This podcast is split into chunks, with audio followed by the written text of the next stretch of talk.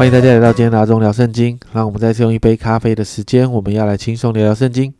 今天我们要来读马太福音的第二十六章。那从这一章开始，就进入了耶稣受难跟复活的记载。一到二节，耶稣第四次呢预言自己的死哦。经文说，耶稣说完了这一切话，就对门徒说：“你们知道，过两天是逾越节，人只要被交给人钉在十字架上。”而同一个时间呢，在三到五节，我们就看到祭司长跟民间的长老，这些犹太人的领袖正在密谋要杀死耶稣。只是呢，当时在逾越节起哦，那个时候耶路撒冷城会涌进比平常更多的人，有记录提有记录记载哦，平常呃在逾越节的节期呢，会比平常的人数多五倍之多。所以这些领袖不是因为节期很神圣，所以不杀耶稣，而是要避免民间呃会生乱子哦。所以，你就看到这一群人，其实真的就像耶稣所说的，假冒伪善的。那六到十三节呢，就记载耶稣在西门的家中有一个女人，在其他平行的经文里面有非常清楚的说明，这就是玛利亚，就是马大的妹妹。在第七节，有一个女人拿着一玉瓶极贵的香膏来，趁耶稣坐席的时候浇在他头上。很贵的香膏，多贵呢？这个香膏的价值当大概是当时平呃平常的人的一年的工资哦。那玛利亚把它用在耶稣身上，门徒们呢觉得很浪费，特别是卖主的犹大。但耶稣说这是一件美事，甚至这样说十二十三节，他将这香膏浇在我身上，是为我安葬做的。我是在告诉你们，普天之下，无论在什么地方传这福音，也要诉说这女人所行的，做个纪念。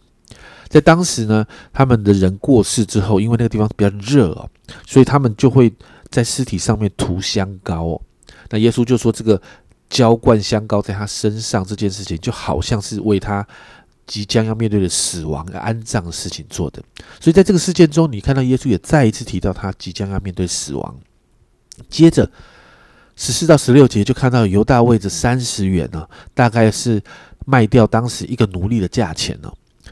那就出卖了耶稣。十六节，从那时候他就找机会要把耶稣交给他们。接着十七到二十五节就提到耶稣与门徒们吃逾越节的晚餐，在这个晚餐里面，耶稣就表明了在门徒中有人要出卖他。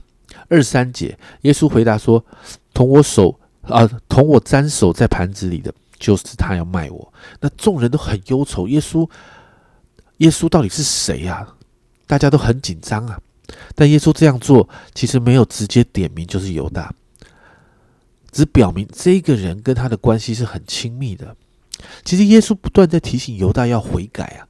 其实旧约里面从来就没有指明卖耶稣的人是犹大，旧约里面从来就没有。所以耶稣不断的提醒犹大，可是犹大就没有听进去哦。二十四节，人子必要去世，正如经上指的他他所写的。但那卖人子的有祸了，那人不生在世上倒好。二十五节呢，就看到耶稣跟犹大的互动。卖耶稣的犹大问他说：“拉比，是啊，是我吗？”耶稣说：“你说的是。”耶稣在这里的回答哦，你说的是原文直接的翻译是：“这是你自己说的。”耶稣还是没有公开的指出他来，但是不断不断的提醒他不要做这样的事。接着就看到二十六到三十节，耶稣提到他的死所带来的果效，他的身体为我们死，而且他留下的宝血带来赦罪的恩典。耶稣设立圣餐，要门徒来纪念。接着三十一到三十五节，耶稣就提到，呃，要击打牧人，羊就分散了，这是应验先知的预言，并且预言彼得在鸡叫以先会三次不认主。然后三十六到四十六节呢？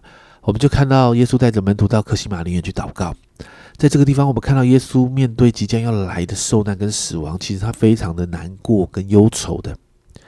但耶稣再一次让我们看到一个顺服神的榜样，在三十九节，圣经上这样说，他就稍往前走，俯伏在地，祷告说：“我父啊，倘若可行，求你叫这杯离开我；然而不要照我的意思，只要照你的意思。”祷告之后，四十六节，耶稣开始要面对这一切的苦难。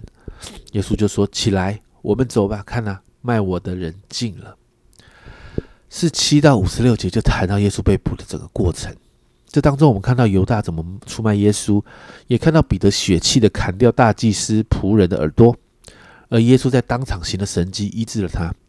当彼得做了这样的事之后呢，耶稣在五十二到五十四节，耶稣说：“收刀入鞘吧，反正动刀的必死在刀下。你想，我不能求我父现在为我差十二银多天使来吗？若是这样，经上所说事情必须如此的话，怎么应验呢？”耶稣很清楚的明白，接下来要进到神的救恩计划的高峰，耶稣必须往前走。所以五十六节这样说。但这一切事成就了，为要应验先知书上的话。当下门徒都离开他逃走了。接着五十七节到六十八节就记载耶稣被抓到公会前面受审。相较于过去，耶稣对于他身份的表达都是比较隐藏的。但在这个公会受审的时候，耶稣开始公开的表明他的身份。身份呢？你看六十三到六十四节，耶稣不言语。大祭司对他说：“我指着永生神叫你起誓，告诉我们你是神的儿子，基督不是。”耶稣对他说：“你说的是。然而我告诉你们，后来你们要看见人子坐在那全能者的右边，驾着天上的云降临。”这样的表达对那一群人来说就是亵渎神了。但耶稣第一次这样子的表达，直接表达我就是神的儿子。你说的对，所以就让这些人决定要把他给杀了。最后。六十九到七十五节谈到彼得真的三次不认主，完全应验了耶稣对他所发的预言。在七十五节记载，彼得想起耶稣的所说的话：“鸡叫以先，你要三次不认我。”他就出去痛哭。经文到这里啊，这段经文其实是每一年受难日教会或者教会领圣餐的时候，我们都会看见的经文。在这个经文当中，我们看到彼得不认主，犹大出卖主，或者是有一些门徒遇到耶稣受难的状况里面，他们就。躲起来逃跑了，他们不能继续往前走。但是你却看到，在这些难处的当中，只有耶稣是继续往前的。耶稣去面对那个苦难，耶稣甚至为了在神的计划里面可以把这个计划完成，他上了十字架受死。耶稣完全的顺服神，让神在他生命在耶稣的身上的那个救恩计划可以全然的恢复过来。耶稣真的给了我们一个好榜样。在神的计划里面完全的顺服，直到看到神的计划完成。祷告，我们也可以学像耶稣一样，凡事顺服神的旨意，让我们走在神的计划当中。会有难处，会有困境，但我们相信会看见神的恩典。我们一起来祷告：主啊，我们真的看见你的榜样。主啊，不论如何，主啊，就算你旁边的人都放弃了，主，我们看见你就是往前走，因为你知道天赋在你生命中的计划。主啊，主啊，你。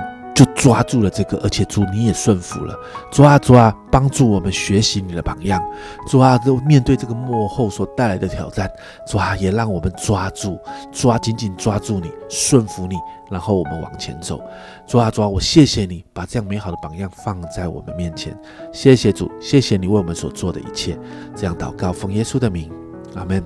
家人们，耶稣到死前都还在做门徒的榜样，勇敢的往前，全然顺服天父的旨意。